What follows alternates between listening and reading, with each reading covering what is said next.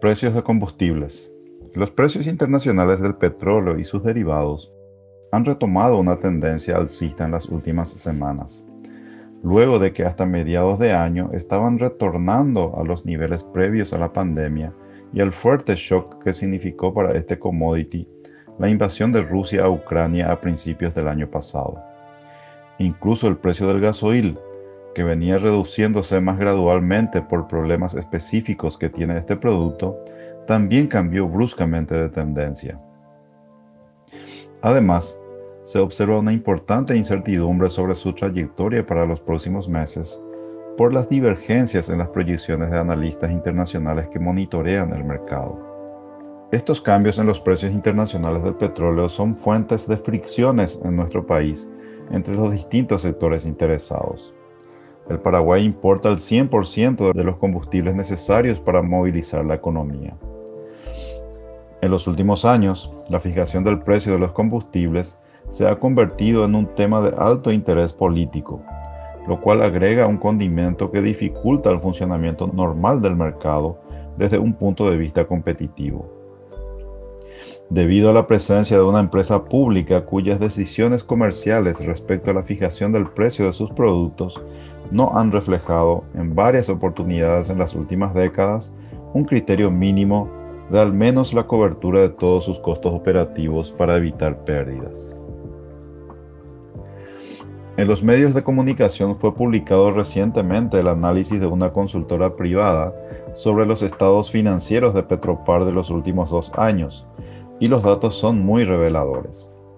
En el año 2022, la empresa pública tuvo una pérdida superior a los 100 mil millones de guaraníes, unos 13,8 millones de dólares, y en el activo hay un saldo en mora de cuentas por cobrar por 21 millones 500 mil dólares como mínimo de dudoso cobro y que probablemente en una parte sustancial se convertirá en incobrable y en importantes pérdidas para la empresa. A principios del año pasado, los precios de los combustibles se incrementaron abruptamente en el mercado internacional por efecto de la interrupción que generaron las sanciones impuestas a Rusia por su invasión a Ucrania. Para mitigar su impacto local, el Congreso aprobó una ley que autorizó a Petropar a subsidiar el precio de algunos combustibles por un periodo de 90 días. Esto generó una gran distorsión en el mercado local de combustibles, debido a que el subsidio permitía a la empresa pública fijar un precio por debajo del costo del producto en desmedro de sus competidores, poniendo en riesgo cuantiosas inversiones privadas y miles de, empleos en todo el territorio nacional. Esto además significó una carga sobre las finanzas públicas del país, debido a que el costo del subsidio debía ser cubierto con, transferencias del Tesoro Público, a diferencia de años anteriores en que Petropar era una fuente de ingresos para el fisco.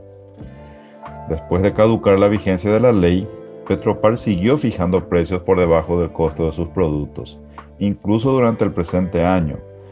Y si bien la empresa no publica sus estados financieros mensuales, las informaciones extraoficiales indican que las pérdidas del ejercicio 2023 son muy superiores al del año 2022, poniendo en serio riesgo la sostenibilidad financiera de la empresa y las finanzas públicas a corto plazo. Es muy positivo que las autoridades hayan puesto foco en reducir las grandes ineficiencias y los costos que éstas significan para la empresa. Ello le permitirá ser más competitiva. Sin embargo, Dada la situación financiera de Petropar, una reducción de precios no era lo más razonable, y con la evolución actual del mercado internacional, esta se vuelve insostenible. Ninguna empresa pública debe operar con pérdidas. Como mínimo deben recuperar todos los costos operativos y obtener un margen suficiente para cumplir con sus compromisos financieros.